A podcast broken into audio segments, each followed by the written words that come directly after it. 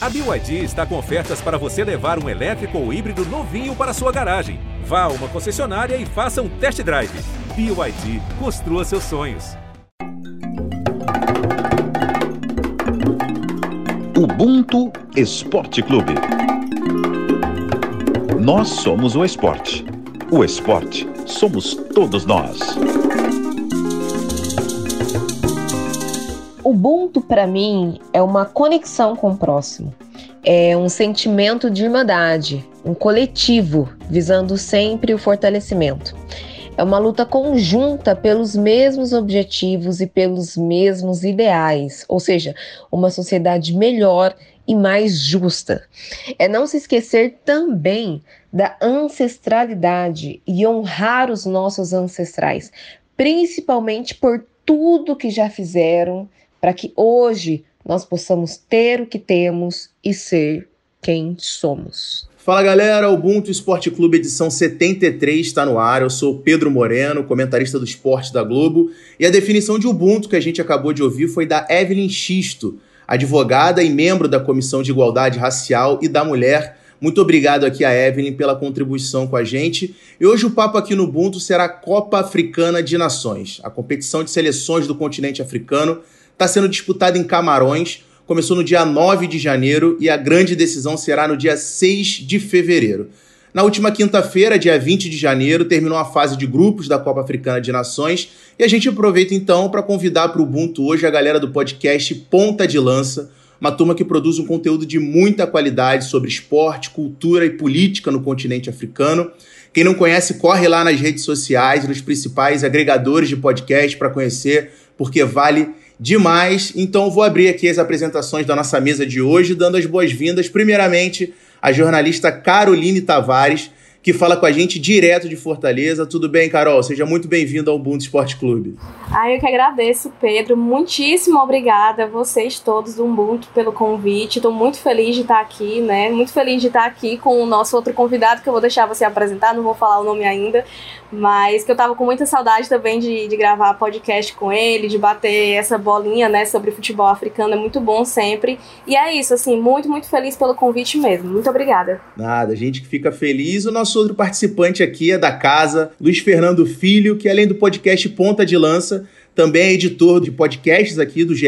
Globo autoridade quanto ao assunto é futebol africano. Tudo bem, irmão? Seja bem-vindo mais uma vez. O Pedro sempre fazendo belas introduções, assim como foi minha primeira participação, né, com a nossa entrevista com o Valdo, sempre fico tímido. Mas, cara, só tenho que agradecer toda a galera do Ubuntu, a Carol também, que tava com uma saudade gigantesca dela, é muito bom gravar com ela, é muito bom é, a gente se reunir para falar de Copa Africana de Nações, que é o melhor torneio de seleções do mundo. E nesse episódio a gente vai provar para os nossos ouvintes e para nossas ouvintas, como eu costumo brincar é, lá no Pontrelança, o porquê a Copa Africana é o melhor torneio das seleções do mundo. Vamos nessa, vamos nessa. Antes da gente começar o papo, então, eu vou passar aqui rapidamente os classificados, já com os confrontos das oitavas de final, que começam no próximo domingo, dia 23 de janeiro. E lembrando que na Copa Africana avançam para as oitavas de final os dois primeiros colocados de cada um dos seis grupos, além dos quatro melhores terceiros. Então os confrontos das oitavas ficaram Burkina Faso, segundo colocado do grupo A, contra Gabão, segundo do C. A Nigéria, primeiro do, do grupo D, contra a Tunísia, terceiro do F. Senegal, primeiro do grupo B, contra Cabo Verde, que foi terceira no grupo A. Mali, primeira do grupo F, contra Guiné Equatorial, segunda do grupo E. Guiné, segunda do grupo B, contra Gâmbia, segunda do grupo F. Camarões, primeira do grupo A contra Comores, terceiro do grupo C. E aí um jogaço, Costa do Marfim, primeira do grupo E, contra Egito, segundo do grupo D. E fechando Marrocos, primeiro do C, contra Malawi, terceiro do B. Então, quero saber de vocês primeiro aí qual, quais foram as, as, impressões dessa primeira fase que vocês tiveram em relação a nível técnico, surpresas, as decepções ficaram por conta, de fato, mesmo da, da atual campeã Argélia e Gana, eliminadas na primeira fase. O que, que vocês viram? Vou começar pela Carol. Assim, como todo, como toda competição, né, grande, a, a, grande nível, quando a gente fala de muitas seleções, né, como é o caso da Copa Africana, sempre vai ter essa coisa da zebra, sempre vai ter alguma gigante, né, que normalmente tem uma camisa mais pesada que pode é, eventualmente cair numa fase de grupos, mas eu acho que realmente o que a gente e ninguém esperava era que a atual campeã Argélia fosse cair na fase de grupos, sendo a última colocada com um ponto, tendo marcado só um gol. Então, assim, foram, foi, um, foram, foi um conjunto de, de situações em que a Argélia esteve presente, se colocou, que realmente causou muita surpresa. E eu acho que a pergunta de um milhão de dólares, como a gente pode dizer, é o que foi que aconteceu com a Argélia, né? Vinha de uma sequência de invicta de jogos, né? Se eu não me engano, até chegar na competição tinha 35 jogos de invencibilidade. Então, né, uma seleção forte que tudo bem que a gente não pode contar exatamente porque não foi o mes a mesma equipe que esteve, mas foi campeã recentemente da Copa Árabe, né, em 2021. Tinham alguns jogadores da seleção principal que estavam nessa nesse, nesse elenco da Copa Árabe. Deixa eu só puxar aqui o grupo da Argélia, que Costa do Marfim, que a gente já esperava realmente que fosse passar. Acho que todo mundo, em suas apostas aí no começo da competição, achava que fosse Costa do Marfim e Argélia, né? E aí, um grupo com Guiné Equatorial, Serra Leoa, passando pela, pelos jogos do jeito que foi. E aí a gente para para realmente pensar e avaliar o que foi que aconteceu. Eu acho que aí vai ter realmente que depois, né, voltando para casa dessa, dessa Copa Africana, eles vão ter que realmente parar para avaliar o que foi que, que deu errado, o que foi que, que faltou, porque realmente não é normal, né, que algo desse nível aconteça com uma seleção que era uma das favoritas para o título, sem dúvida. Como você falou, Pedro, também Gana da mesma forma que decepcionou né? Não, não, não passou no seu grupo um grupo com Comores, Comores que fez aquela partidaça, né? Foi 2 a 0 para Comores, Gana empatou e aí no finalzinho Comores fez o gol e, enfim, é um, um, jogo realmente com todas as nuances de Copa Africana, com muita emoção e, e tudo isso. Infelizmente, né, nem todo mundo pôde ver porque, enfim, não não estava sendo televisionado como, como deveria, mas enfim, é, eu acredito que foram não, acho que não tem como citar outras decepções. Tiveram algumas seleções que não empolgaram, né? Não foi, não chegou a ser uma decepção, como foi, foram Argélia e, e Gana, mas que não empolgaram tanto. Mas aí também a gente tem que ver que existem outros fatores para além do campo, né? Extra-campo. É, Senegal, por exemplo, que não embalou tanto, talvez não, não deu aquele brilho no olhar que a gente esperava, para essa competição, mas aí também Senegal e várias outras seleções foram muito afetadas, né, por, pelo Covid, enfim, muitos jogadores, e aí tem até alguns protocolos especiais que algumas seleções estão seguindo para evitar esse contágio, né, para, enfim. E aí vem essas algumas histórias mais que a gente pode né, destacar como positivas de seleções que não tem tanta, não tem tanta tradição né, no, no, no continente, mas que fizeram um, um, uma fase de grupos muito decente e que algumas até já, como você falou, já passaram para para as oitavas, própria, a própria seleção de Comores, né, que terminou em terceiro do grupo, terminou aí entre uma dessas quatro melhores terceiras colocadas, conseguiu passar até mesmo o Serra Leoa, que não conseguiu passar, mas que fez jogos muito decentes dentro daquilo que tinha em mãos. Quando é um, um, uma competição a esse nível, né, de tanta seleção, de tanta diversidade, sempre tem, é inevitável que tenha algumas seleções menores que realmente se destaquem ao longo do, do das, da, dos jogos. Então eu acho que eu, eu destacaria essas duas seleções né, e Gana negativamente e Serra Leoa e Comores, óbvio que tem algumas outras, mas principalmente essas duas para mim bem é, positivamente. É, em relação à Argélia, é assim, é, eles conseguiram passar tranquilo por essa questão da Covid, não perderam os, os seus principais jogadores, uma Reis que perdeu o pênalti, Benasser também, meio campista do Milan, enfim, vários outros jogadores da seleção argelina que atuam no futebol europeu e, enfim, tava com, com seus principais jogadores e não conseguiram, não conseguiram des desenvolver o futebol que a gente imaginava. Me chamou muita atenção também o equilíbrio, assim, da competição. Eu confesso que eu esperava um pouquinho mais em termos de, de nível técnico, principalmente das seleções que a gente citou agora que chegaram como, como favorita, incluindo a Argélia, o próprio Egito também, que passou de fase, mas é, deixou a desejar, na minha opinião, em termos de desempenho. Mas o equilíbrio acho que ficou muito evidente com as seleções mais modestas, fazendo jogos super competitivos contra seleções mais fortes. E a gente pode citar aqui a derrota da, da Argélia para a Guiné Equatorial, o, o, empate sem gols da Argélia, depois com Serra Leoa, o Egito também vencendo Guiné-Bissau só por 1 a 0 Senegal com Zimbábue, enfim, vários outros resultados surpreendente. Mas e você, Luiz? Conta pra gente aí o que, que você viu dessa primeira fase. Eu acho que, inclusive, é, pegando é, aí um, uma licença né, nessa última contextualização que a Carol falou, é, não é uma Argélia comum que perdeu, era uma Argélia que não perdia 35 jogos quando entrou, até venceu. Não perdeu o primeiro jogo, né, contra a Serra Leoa, jogou muito mal contra a Serra Leoa, né? Teve a grande história da Serra Leoa foi o do goleiro Mohamed é, Camará, né? O Camará, que fez uma grande partida no jogo contra a Argélia, logo na estreia, conseguiu ali o título de melhor, o prêmio, na verdade, né, de melhor é, em campo, chorou também, algo que foi,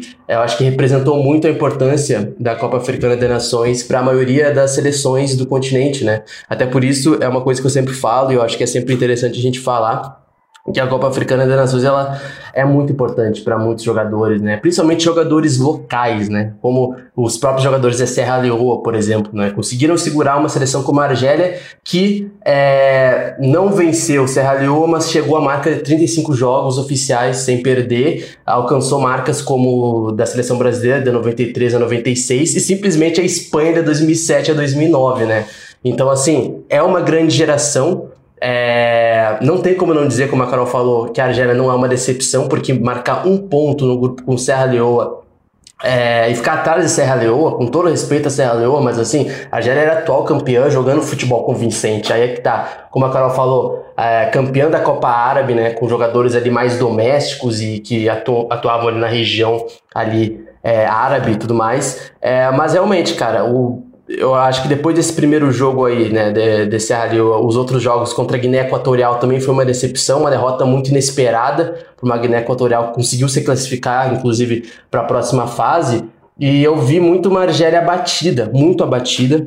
Margélia nos primeiros dois jogos um pouco preciosista, assim, para marcar alguns, alguns gols. Eu acho que você perdeu um pouco nisso. Eu acho que o Belmadi, que é um grande técnico, também errou em, em, certas escalações ali, ou insistiu em alguns jogadores que talvez nas duas primeiras rodadas ali já não tinham dado resultado. E ele foi fazer é, essas primeiras alterações na terceira rodada e agora já não dava mais tempo porque pegava uma Costa do Marfim de Sebastian Haller, né, o artilheiro da Champions League, que inclusive marcou gol agora contra a Argélia, né? Eu acho que vai ser o primeiro gol de muitos, eu acho que ele vai ser o grande diferencial é, nesse mata-mata. E aí para terminar, Gana, né? E aí não tem como não falar de Gana, porque Gana ela é um celeiro de craques, de jovens para o futuro. Gana é uma seleção que tem uma transição muito boa ali, campeã sub-17 da última Copa Africana das Nações, já tem aproveitado uma galera aí também, só que não tem projeto, simplesmente não tem projeto. A Gana, Gana demitiu o técnico há cerca de um mês é, antes de começar a Copa Africana das Nações e não teve um preparo. E aí, é, só para concluir essa ideia, para o pessoal que também está nos ouvindo, é muito importante a gente falar também como foi os preparativos das seleções africanas, ou na verdade não houve preparativos por alguns quesitos é, que fugiram das seleções africanas. Primeiro, a Covid-19, né? Isso é meio óbvio até. E a demora de clubes europeus para liberarem jogadores para esses amistosos. Então, esse, enfim, esses fatores se misturaram e se eu não me engano, a gente teve de 15 a 18 amistosos preparativos cancelados durante é, o início de janeiro ali, né? Pré-can. Ou seja, é muito jogo é legal a gente até, até a gente falar também, Luiz, porque houve de certa forma uma, uma espécie de pressão para que esses jogadores não, é, é, é, não disputassem a Copa Africana de Nações, porque assim a gente está no mês de janeiro, que é um, um, mês fundamental no meio da temporada europeia. Então, assim, você vai pensar, por exemplo, só o, o Liverpool está tá, tá desfalcado dos seus dois principais jogadores tanto Mané quanto Salah. Enfim, o Mendy tá desfalcando, o melhor goleiro do mundo, tá desfalcando o Chelsea. Então, assim, e vários outros outras equipes que estão que estão desfalcadas. Então, ainda ainda teve essa questão também, né? Mas assim, muito legal porque das principais estrelas, todas elas é, é, é, é aceitaram o chamado e, e, e a, a, convocação e foram disputar disputar a Copa Africana de Nações. Eu acho que até o, o Sebastian Haller que falou é, ele, ele, deu uma entrevista, se não me engano, falando sobre toda essa, essa questão, né, de, dessa pressão que os, os atletas africanos sof, sofreram, principalmente nesse momento, para não desfalcar suas equipes, né, aí na Champions League e até na própria temporada europeia, né, que começa num, de um ano para o outro, e aí, enfim, e aí, é, se não me engano, até ele, ele questionou isso, de, ah, os jogadores europeus, por exemplo, eles não têm, ou de outras nacionalidades, muitas vezes eles não têm esse tipo de pressão e certos, certos questionamentos que são colocados é, para cima deles quando eles vão, né, para outras competições. Enfim, até para cá, para quando foi Copa América, enfim, essas competições aqui a gente também sabe que tem né, os certos problemas, digamos assim, do, dos clubes europeus em liberar os atletas, sempre usando né, a, a desculpa que de fato, né, se a gente for parar para pensar, existe a preocupação, mas aí até que ponto de fato é preocupação e até porque assim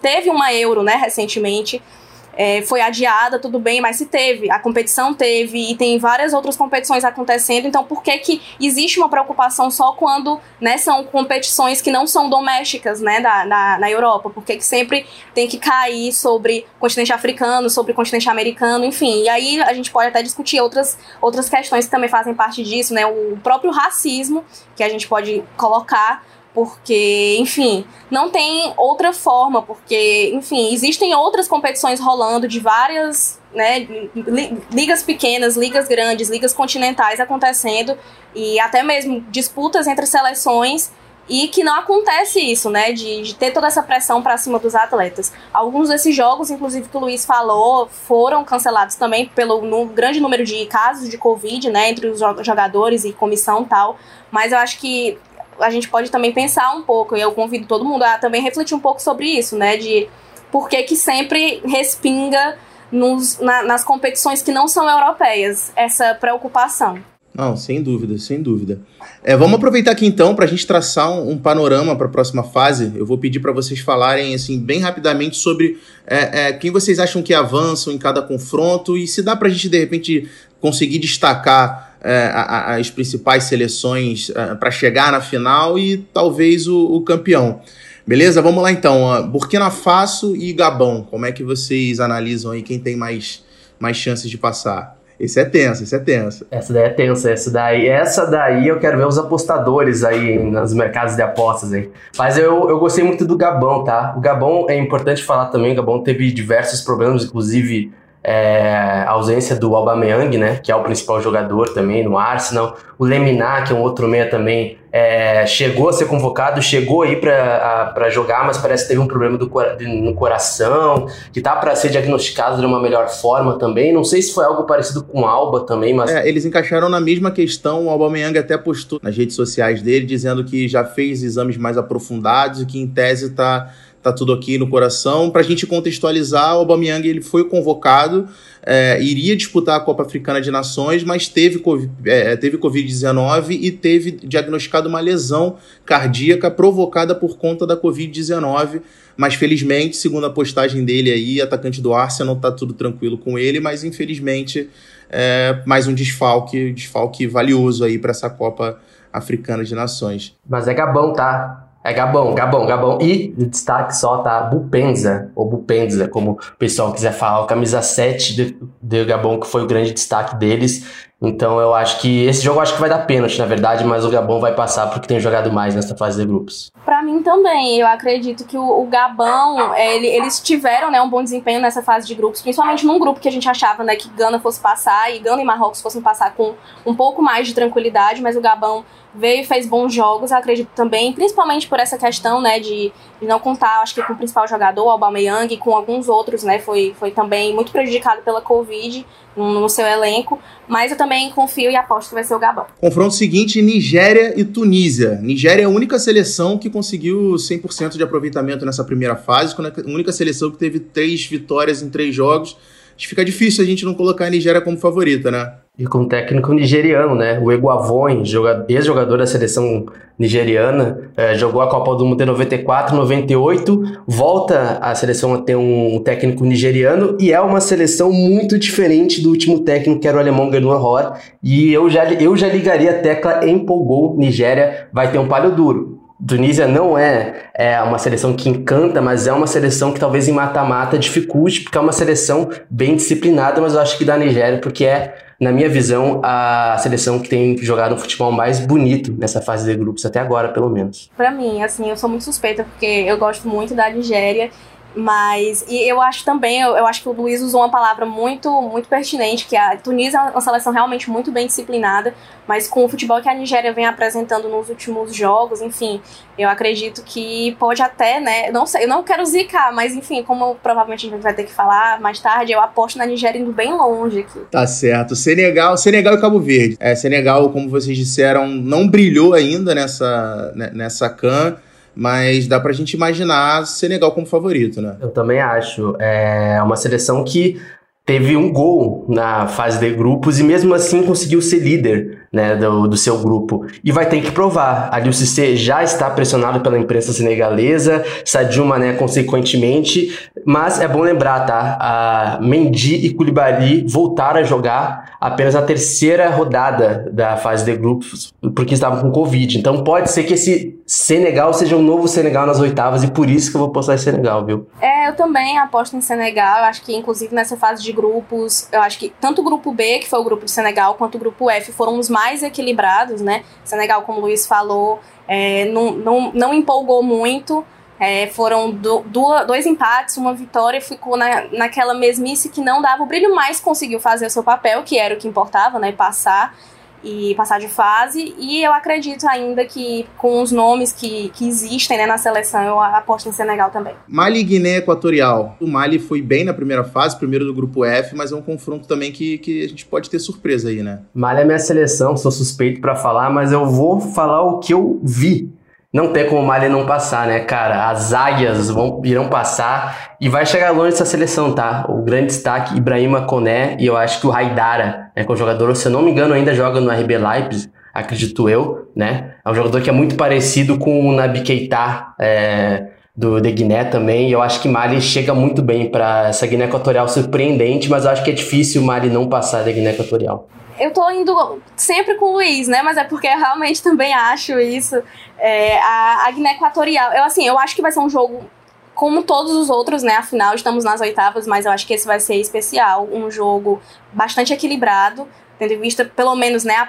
A, a, partir do que a gente viu na fase de grupos, é a Guiné Equatorial perdeu só um jogo, né? Mali não perdeu nenhum, mas foi, foi, foram realmente, assim, foi bastante equilibrado, ambos os grupos, mas eu vou com o Luiz nessa também, acredito que Mali passa. Ó, já que tá todo mundo concordando muito aqui, eu, já vou, eu vou puxar para cima então já o grande confronto das oitavas de final para ver se a gente consegue encontrar uma discordância aqui. Então, Costa do Marfim e Egito, enfim, o jogo que promete aí é, ser o jogaço dessas oitavas de final. Quero saber de vocês. Eu acho que todo mundo está esperando muito para esse jogo, que vai ser, como você disse, Pedro, realmente o grande confronto, né? As duas seleções muito, muito poderosas é, e que acho que a, a gente já trouxe aqui também, inclusive, o Egito não brilhou tanto, né? Nessa, nessa, nessa fase de grupos tem os seus jogadores fortes, o Egito que conta, que é uma coisa muito interessante porque o Egito tem, né, muitos jogadores de casa, muitos jogadores que jogam no Egito, apesar de sua grande estrela, né, não,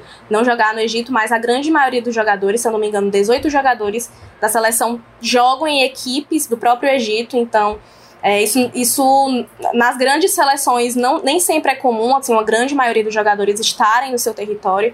Então isso também é muito interessante e no retrospecto, Egito também gosta muito de Copa Africana de Nações, né? É o maior campeão. Mas assim, não falando muito do passado, falando de agora, eu acredito que o Egito pode fazer mais, assim, chegando nesse momento que é mata-mata, que é tudo ou nada, eu acredito que o Egito tem capacidade de fazer mais, apesar de a Costa do Marfim ser uma seleção muito forte, né, tem um, tem um Haller que, enfim, tá brilhando no Ajax e já fez muito aqui nessa fase de grupos da CAN. E, enfim, não vai ser fácil, assim, eu, eu tô chutando aqui só um porque tem que dizer um, mas eu não, eu, e pro Luiz dizer outro, porque realmente não vai ser fácil, assim, qualquer um que passar realmente vai ser é, muito merecido, certamente, é, apesar né, dessa, desse começo não tão bom do Egito, mas eu acredito que o Egito pode passar dessa. Olha, cara, senhora Caroline Tavares foi corajosa, tá? Eu acho que eu não seria tão corajoso assim apostar no Egito, mas é um Egito que tem Salah, né? E eu acho que É, o Egito já caiu nas oitavas de final em casa 2019 para a África do Sul e eu acho que o, o Salah começa a enfrentar uma questão geracional que, por exemplo, o Messi enfrentou talvez na Argentina, né? O famoso título. Cadê o título do Salah na seleção é, do Egito? O tempo tá diminuindo, tá encurtando, mas acho que vai dar com a do Marfim ainda. Mas é, essa opinião da Carol aí me deixou meio meio assim, cara. Não tinha pensado tanto dessa forma assim, mas vou apostar na Costa do Marfim pelo futebol jogado. Mas também acho que vai ser um jogo muito, muito acho que vai ser o jogo mais disputado, tá? Dessas oitavas de final. É, assim, o que me tirou um pouco do muro nesse confronto acabou sendo a, a a vitória da, da Costa do Marfim sobre a Argélia. Porque, assim, a real também é que a Costa do Marfim não tinha, até então, não tinha feito uma, uma excelente partida. E aí pegou uma seleção fortíssima como a, como a Argélia, que por mais que não, não, não tenha feito uma, uma boa can, ainda é a Argélia. E aí eu confesso que essa vitória por 3 a 1 sobre a Argélia me tirou um pouquinho do muro, então eu vou de, de Costa do Marfim também, mas foi o que você disse, assim, é um jogaço, um jogo aberto e pode surgir daí, de repente, começar a ser construído o primeiro título de Salah pela seleção do, do Egito. Dando sequência aqui, então, nos confrontos é, Guiné e Gâmbia. Guiné segundo do grupo B e Gâmbia do grupo F. Eu acredito que esse vai ser mais um desses jogos, né? Abertos, assim, é... Tem muitos, né? Eu acho que a gente tá falando quase todos aqui que são jogos muito abertos, exceto Nigéria, que todo mundo foi massivamente, sem nem gaguejar. Mas eu acho que realmente. Ah, eu não sei, gente. Porque realmente foram grupos que foram muito equilibrados, né? Eu citei o grupo F aqui antes, né? Que foi um grupo muito. Eu acho que foi Mali e Gâmbia terminaram com sete pontos ambos, né? Então, assim. É muito difícil, mas eu vou apostar em Gâmbia. Porque o Luiz, eu sei que ele vai dizer Guiné, então eu vou apostar em Gâmbia. É muito difícil mesmo, viu? Muito difícil. Gâmbia tá estreando, né, na, a Copa Africana de Nações e parece que já joga a Copa Africana de, de Nações há muito tempo. Eu, eu, acho que eu vou apostar em Gâmbia também, apesar da Carol tentar ler a minha mente aqui nesse episódio do Ubuntu. Eu vou em Gâmbia porque é uma seleção que tá sem medo de jogar, cara. Eles estão vivendo um sonho ali, é um sonho de um país inteiro. Mas a Guiné, a Guiné é uma Guiné manjada já, na Biqueitá, Diawara, agora tem o, o Moriba, né? O Moribá, é, jogador do Barcelona também, que escolheu jogar por Guiné. Mas eu vou pegar a Gâmbia porque é uma geração jovem, uma geração que não está com medo de jogar e vai defender o seu país de uma forma assim como se nunca tivesse defendido antes, até porque é a primeira CAN. Então vou apostar na Gâmbia para que uma grande história, uma das maiores histórias dessa Copa Africana de Nações continue pelo menos até as quartas de final. Os dois confrontos que sobraram aqui rapidamente, então Camarões e Comores. É, Comores tem uma história belíssima, né? Faz uma, uma, uma uma Copa Africana de Nações histórica, primeira vitória na Copa Africana de Nações, já passando para as oitavas de final. A história já está feita, mas acho que, que vai parar por aí, né? Acho que é difícil a gente imaginar Camarões sendo surpreendido nessas oitavas de final, jogando em casa, sendo um time bem superior, né? É muito difícil pensar o contrário, porque realmente Comores foi, viveu essa história muito bonita, que é vai ficar com certeza marcada para o país, né? O, até fazendo aqui né, a propaganda também, mas o Ponta de Lança publicou vídeos incríveis das, da festa que a galera fez lá no país, a festa que a própria equipe fez né, no, no vestiário, enfim, muito legal de se ver. A gente não cansa de ver nunca esse tipo de vídeo, mas não tem como. Eu acho que Camarões, né? Assim, a gente falou muito de decepções e algumas histórias menores que de, equipes menores que fizeram muito, mas aí Camarões também veio se mostrando bem para essa can. Tem o Abubacar, né, que fez. É, é, o artilheiro, agora artilheiro isolado, continua artilheiro isolado, cinco gols, igualou o recorde do, do Eto'o, né, de, na, na fase de grupos. Então, é, eu acho que ele realmente é a principal cara nesse momento de Camarões, mas a, pra, quando a gente pensa né, nas equipes, em ambas as equipes de uma maneira geral, é muito difícil pensar que Camarões realmente não vá ganhar de Comores nesse momento. Então, Camarões. Eu também. Infelizmente, meu gigante Comores, eu acho que não, não vai dar para Comores. Mas é isso, é Abubacar. Só digo isso, Abubacar. Quem não está abubacarizado nesta can está errado. Então, Abubacar vai meter dois gols nesse jogo. Já pode anotar aí. Quem for apostar, aí aposte dois gols Abubacar nessas oitavas aí. Tá jogando muito. Último jogo então das oitavas de final: Marrocos, primeiro do grupo C contra Malawi, terceiro do grupo B também. a gente imagina que Marrocos vai conseguir avançar às quartas de final, né? É, eu gosto dessa, da seleção de Marrocos, eu acho que ainda falta eles né, se mostrarem mais em grandes competições, porque tem uma equipe boa, né, tem, tem um elenco interessante. Então, é, realmente, não tem muito mais que falar. É, aposto em Marrocos. Marrocos, inclusive, que é a minha. Lá no começo das lives do Ponta de Lança, né? É, arroba PDL, tá? Eu não disse no começo, mas enfim, para quem quiser nos seguir lá. É, eu apostei em Marrocos campeão, tá? E sigo falando, eu acho que Marrocos vai ser campeão. Infelizmente sem Ziyech, né? Brigado com o treinador, mas com grande amor da vida de Carol Tavares, Hakimi. Esse cara tá jogando muito, então aposto no Marrocos. É isso, galera. Passamos então, demos uma passada aí pelos confrontos das oitavas de final da Copa Africana de Nações. É, mas dois outros assuntos fora do futebol também é, meio que tomaram as manchetes aí em relação à Copa Africana de Nações. O primeiro deles é a Covid, né? Que voltou a assolar o mundo inteiro com a variante Ômicron, mas graças à vacina, com a letalidade bem menor. Só que a grande questão é que a África é o continente do mundo com menor índice de vacinação, né? Pra gente ter uma ideia, Camarões, que é sede da Copa Africana, só tem 2,3% da população totalmente imunizada com as duas doses, e quando a gente abre para a África inteira, é, é, da população de 1 bilhão de habitantes, só 9% está imunizado com as duas doses. Os números são alarmantes e dentro de campo também houve impacto provocado pela Covid. A gente já citou aqui é, vários exemplos de jogadores importantes que ficaram de fora da Copa Africana por conta da Covid, mas nas arquibancadas há uma preocupação ainda maior porque mesmo com esse quadro delicado em relação à Covid, os estádios estão é, liberados para competição com capacidade entre 60% e 80%, né, Carol? É, isso é um fato muito preocupante no mundo inteiro, mas eu acho que quando a gente fala do continente africano é ainda mais, né? Justamente por tudo isso que você falou, por esses dados que você trouxe, é, que a gente está passando por mais uma onda né, de muitos contágios com a variante Ômicron, com várias outras variantes que estão surgindo em vários países do mundo nesse momento, e que a saída não uma saída, mas assim, é um atenuante muito bom e muito importante para esse momento é a vacinação, né? Quando não se tem a vacinação em massa, quando não se tem o incentivo à vacinação, quando não se tem as vacinas, para imunizar a população, tudo isso fica muito mais complicado. E aí, partindo desse ponto de vista de que temos uma competição grande acontecendo, uma competição de seleções que mobiliza todo mundo, porque quem não fica mobilizado por qualquer competição de seleções, né, realmente mobiliza, e a gente sabe como é, o, as, as pessoas de cada país africano são tão apaixonadas por futebol e são tão, né, eles colorem os estádios e fazem uma festa muito bonita, como até a gente falou aqui agora há pouco do vídeo, né, do, dos vídeos de, do pessoal em Comores fazendo a festa, e isso é em Comores como está sendo em Camarões, né, por cada torcida de cada seleção. Então, nisso tudo, sem as pessoas estarem devidamente vacinadas e sem é, as medidas de proteção estarem sendo respeitadas pelo governo e sem esse repasse estar sendo feito, é muito complicado que algo de, de positivo possa sair em questão em relação à saúde, porque é ótimo, realmente. É muito, muito interessante ver os jogos de futebol tudo mais. E aí, depois disso, né? Como é que vai ficar?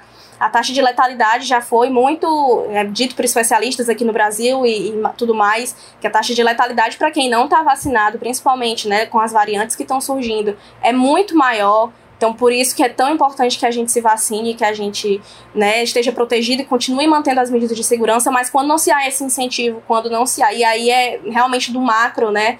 A, a União Internacional e aí os governos de cada país que não investem nisso o suficiente, que muitas vezes não ligam para isso. E aí a gente tem essa, essa situação, uma competição que está tendo, tem o público reduzido, mas mesmo assim ainda tem bastante gente quando não se tem né, a proteção necessária, a proteção devida, infelizmente, a gente não pode esperar muitas coisas boas disso. É, e Luiz, a, a, outra questão que causa preocupação nessa Copa Africana de Nações é o conflito armado que está acontecendo em Camarões, né? mais precisamente na cidade de Limbe, na região sudoeste do país, onde um grupo armado tenta formar um estado separatista chamado Ambazônia. Acontece que a cidade de Limbe é sede do grupo F da Copa Africana de Nações e vai sediar também dois jogos das oitavas de final, né? As seleções do grupo F chegaram a, a receber carta de ameaça antes da competição, inclusive um treino de Mali teve que ser paralisado por conta de um, um tiroteio próximo ali do, do local onde estava acontecendo o treinamento entre rebeldes e, e forças armadas do governo que acabou resultando em duas mortes e cinco pessoas feridas. Vocês que têm acompanhado com maior frequência, mais de perto, Luiz, quais são as notícias em relação ao clima uh, uh, da competição por conta desse conflito em Camarões? Isso é uma coisa que a gente sempre tem discutido lá no nosso podcast, né? O African Pauta, que é o nosso podcast sobre política internacional no continente africano, né? Para quem quiser procurar, é sobre essa questão da, dos anglófonos e francófonos, é uma questão histórica em Camarões, é é, até por uma questão colonial, né? Camarões, uma das línguas faladas em Camarões é o francês, por exemplo, né? De certa forma é a língua do colonizador, né? E tem é, mais também é, outras questões separatistas mais ao sudeste, sudoeste de Camarões, como tu bem citou. E essa é uma questão histórica, né? Da anglofonia é, e da francofonia, por exemplo, né? Os falantes de é, inglês, os falantes, enfim, é, de francês e também algumas, algumas outras populações que costumam preservar a sua matriz linguística, digamos assim, né, é, antes da chegada dos europeus é, a Camarões, antes da colonização,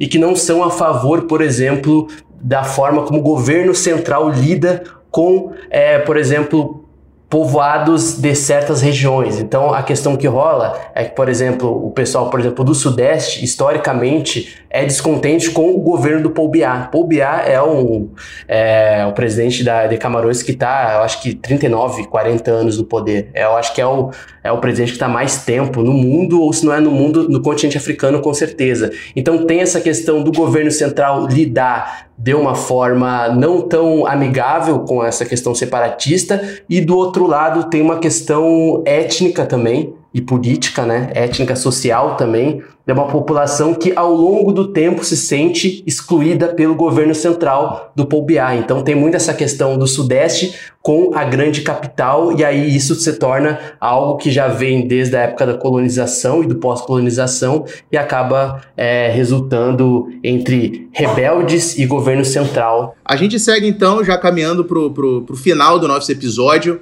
Vamos tratar aqui bem rapidamente de mo alguns momentos marcantes dessa Copa, dessa primeira fase da Copa, da Copa Africana de Nações, né? É, a gente já citou a primeira vitória de Comores, que, enfim, é, vídeos maravilhosos da festa no país, enfim, no vestiário. Teve também a emoção do goleiro Mohamed Camará, que o Luiz Fernando falou, né? O goleiro, goleiro de Serra Leoa, que fechou o gol contra a Argélia e recebeu o prêmio de melhor do jogo e depois desabou na, na, na, na entrevista também, foi muito legal. Mas eu vou ficar com o momento mais marcante dessa primeira fase, com a primeira mulher a apitar um jogo de Copa Africana de Nações, que foi a árbitra a, a Salima Mukunzanga. Salima Mukunzanga, de Ruanda, que apitou o jogo entre Zimbábue e Guiné. Eu acho que, assim, no contexto que a gente vive no mundo hoje, é, sendo na África, eu acho que foi uma, uma imagem muito, é, é, muito empoderadora e muito importante da gente ter. Você, vocês escolhem algum outro, Carol? Ah, eu acho que o que você falou foi muito importante, principalmente, é, só falando aqui um pouquinho sobre que de uns tempos para cá, principalmente no último ano, nos dois últimos anos, a CAF ela tem se posicionado um pouco mais em relação a isso. Ainda é uma caminhada muito longa, a gente sabe, sobre é, investimento em, em, futebol de base, futebol feminino de base, investimento em, em arbitragem, ter, ter mulheres árbitras, e eles estão né, caminhando a passos um pouco lentos, mas tudo que está sendo feito já é alguma coisa, então é, eu fico também fiquei muito feliz com essa notícia. Eu acho que todos esses momentos de destaque que você trouxe são foram muito importantes, foi realmente aquilo que a gente lembra, né, quando se fala em momentos de destaque na, na CAN desse ano, mas eu fico também com, com a árbitra, a primeira árbitra, é, apitando um jogo de CAN que é, enfim, é histórico e super importante. Eu também fico com ela e acrescentando um pouco Comores também, porque eu, esses dois momentos para mim são o que define a fase de grupos, né? É, tem uma coisa que eu sempre falo também, e até para terminar, né, que agora chega no final do podcast, a gente solta aquela frase de efeito, né? Já tava pensando nisso, mas é algo que eu sempre falo mesmo, não é só pro podcast, não. É, quando a gente vê é, a questão da árbitra, né? Se eu não me engano, é a de Ruanda, posso estar errado, mas acho que ela é de Ruanda, né? E, e, a questão do Comores, né, uma seleção é, de um pequeno arquipélago, né, com poucas pessoas, acho que tem menos de 900 mil habitantes em Comores, a, é a primeira mulher a pitar. Eu acho que o continente africano é vanguarda para muita coisa, assim, e isso não é falado. E eu acho que isso que a gente está falando aqui, essas coisas assim, principalmente sobre a árbitra também de Ruanda, é de certa forma ser vanguarda dentro do futebol mundial. E aquilo, cara, eu acho que você tem discutido muito no começo da CAN, na pré-CAN, inclusive no Brasil, olhares é, um pouco bastante preconceituosos ou análises sobre Copa Africana de Nações e futebol africano de uma forma que não é, considere o contexto do continente, não o contexto do Ocidente, não o contexto do, do, futebol europeu. O continente africano é o continente africano e tem um contexto ali tem que ser respeitado, assim como tem que ser respeitado na Europa, na América do Sul, na Ásia, na Oceania. E eu sempre falo uma coisa assim: é, nenhum europeu tem direito de derrubar os sonhos do futebol africano, cara.